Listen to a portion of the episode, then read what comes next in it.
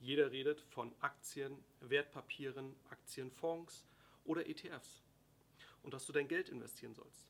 Aber ist das überhaupt sicher oder ist es am Ende des Tages nur ein großer Schwindel? Das erfährst du in der heutigen Folge bei deinem Finanzmanagement-Podcast mit Paul Lasser. Viel Spaß!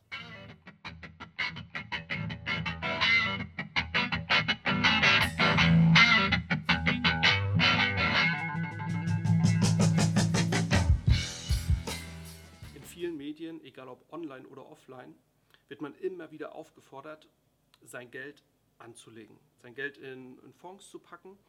Und jetzt schauen wir uns mal an, wann ist es dann tatsächlich ein großer Schwindel und wann ist es wirklich seriös und ein sicherer Weg, dein Geld vor der Inflation zu schützen und auch zu vermehren.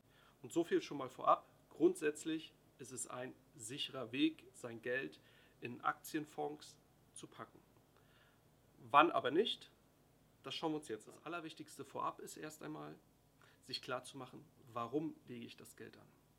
Weil äh, am Ende des Tages legst du ja dein Geld nicht an, nur um sagen zu können, okay, ich habe jetzt einen Aktienfonds oder ich habe einen ETF.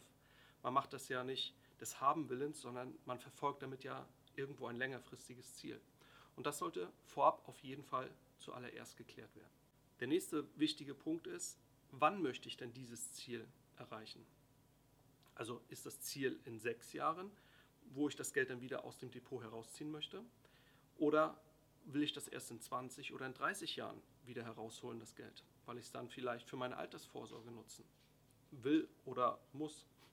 Je nachdem, für was du dich da entscheidest, ob sechs Jahre, 20 Jahre oder länger, davon hängt halt auch die Strategie ab und in welchen Fonds oder in welchen ETF du dein Geld investierst. Am Ende des Tages stellt sich also gar nicht die Frage, ob man sein Geld anlegt, sondern es geht immer um das Wie. Also wie packst du das Geld in dein Depot, in welche Fonds, in welche ETFs.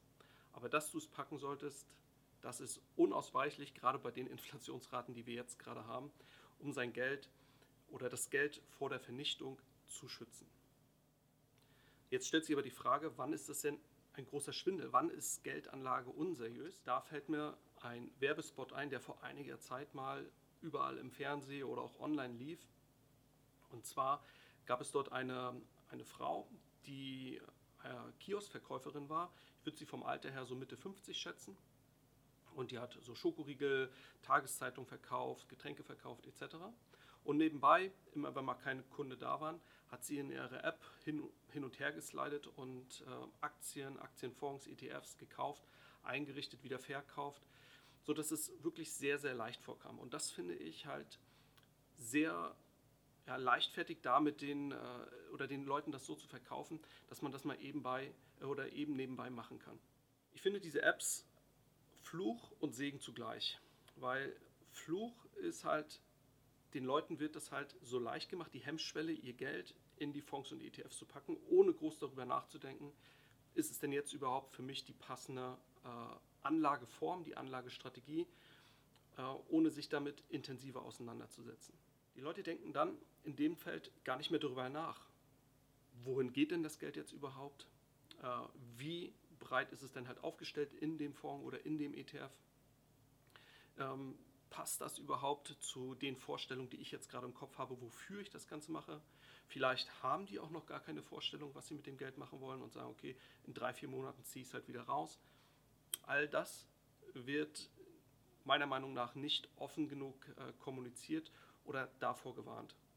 Und aufgrund der App-Anwendung, dass man das mal eben so nebenbei machen kann, ja, ist die Hemmschwelle extrem gering bei den Anwender und Anwenderinnen.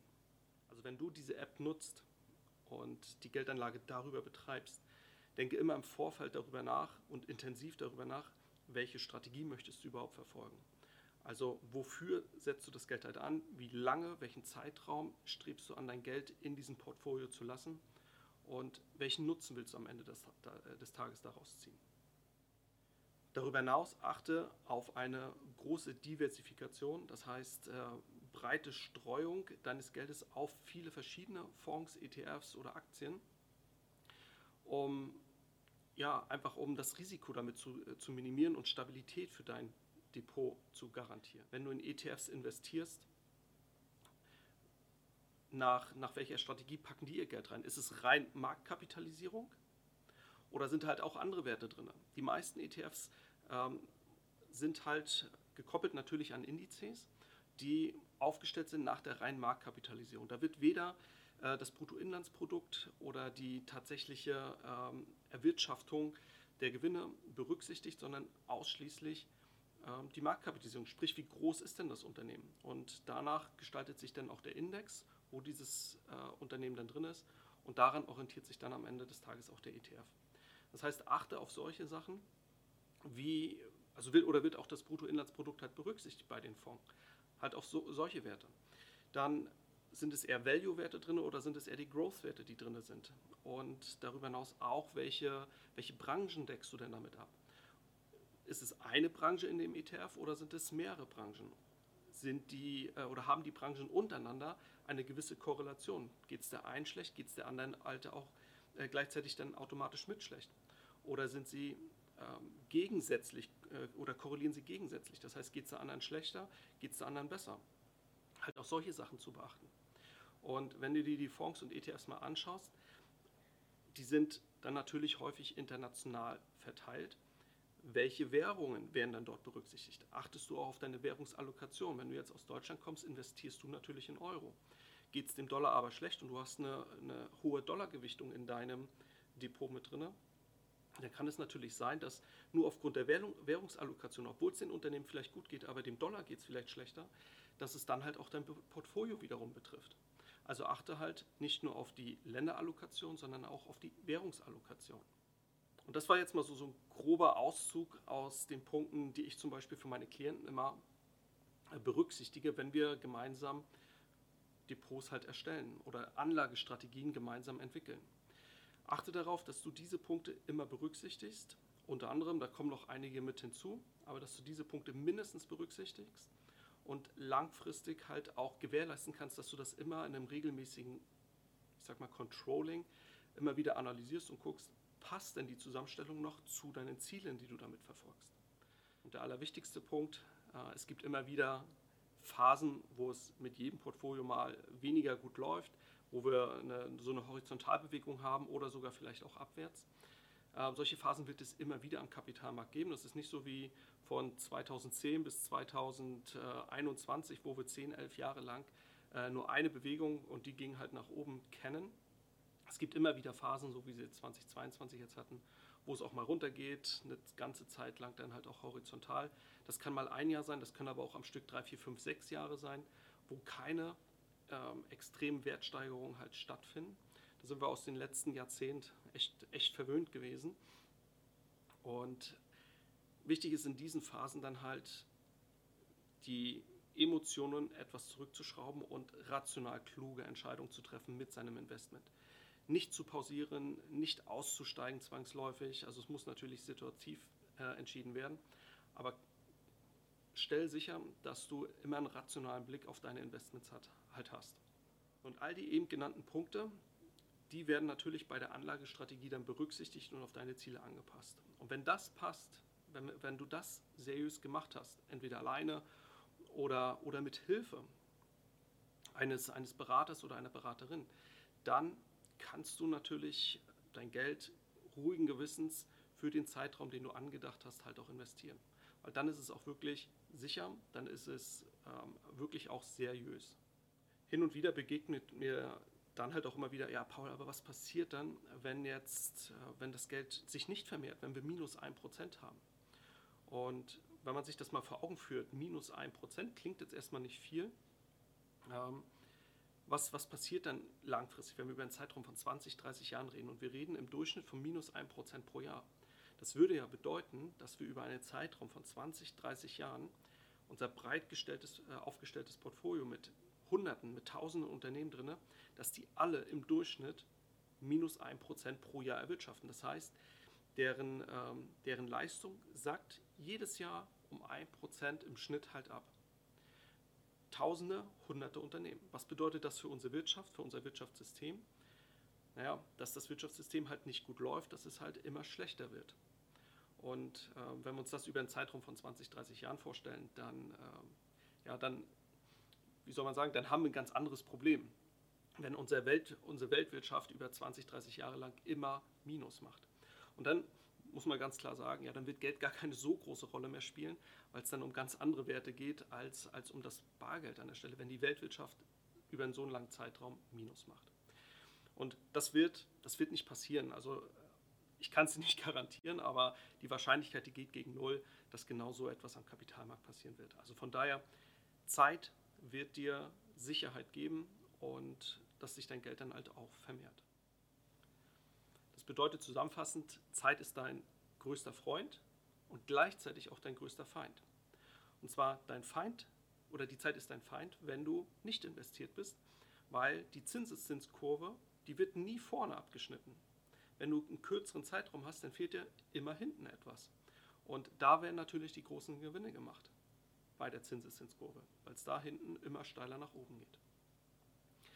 Mal als kleines Beispiel, stell dir vor, über 40 Jahre investierst du dein Geld, 500 Euro monatlich. Wir haben jetzt 40 Jahre lang Zeit, da kann man durchaus mal mit einer Rendite von, von ca. 8% halt rechnen, weil man eine, am Anfang auf jeden Fall die ersten 30, 35 Jahre mit, mit einer hundertprozentigen Aktienquote in seinen Fonds und ETFs halt mal ausgeht. Und dann baust du damit ein Vermögen halt auf ähm, von ca. 1,7 Millionen mit, äh, wichtig, vor der Inflation. Wenn wir die Inflation von 3% mal mit reinrechnen, dann sind es noch ungefähr 520.000 Euro. Eingezahltes Kapital ohne Inflation mit eingerechnet sind 240.000. Wenn man die Inflation mit einrechnet, hast du 140.000 Euro eingezahlt. Das heißt, aus 140.000 Euro eingezahlten Kapital machst du 520.000 nach der Inflation, also ist inflationsbereinigt. So, gehst du jetzt äh, oder investierst du fünf Jahre später, also nur 35 Jahre, ebenfalls 8% pro Jahr rechnen wir hier, 500 Euro, dann sind es nur 1,1 Millionen in Summe vor der Inflation. Nach der Inflation sind es circa ähm, das äh, sind irgendwie über 300.000 Euro und eingezahltes Kapital sind dann 130.000 Euro. Das heißt, dir fehlen 200.000 Euro nach der Inflation gerechnet an Kapital, nur weil du fünf Jahre später anfängst. Mal als Vergleich dazu, wenn du dein Geld auf dem Konto liegen lässt, 40 Jahre lang, du kriegst 1%, gehen wir davon aus, die Inflation mit 3% lassen wir gleich, dann hast du auf deinem Konto ähm, ja, 74.000 Euro äh, nach, nach der Inflation gerechnet und äh, hast trotzdem 140.000 Euro eingezahlt. Also das ist gar keine Option. Vermögensaufbau auf dem Konto ist quasi nicht machbar. Da gibt es keinen realen Wertzuwachs an der Stelle.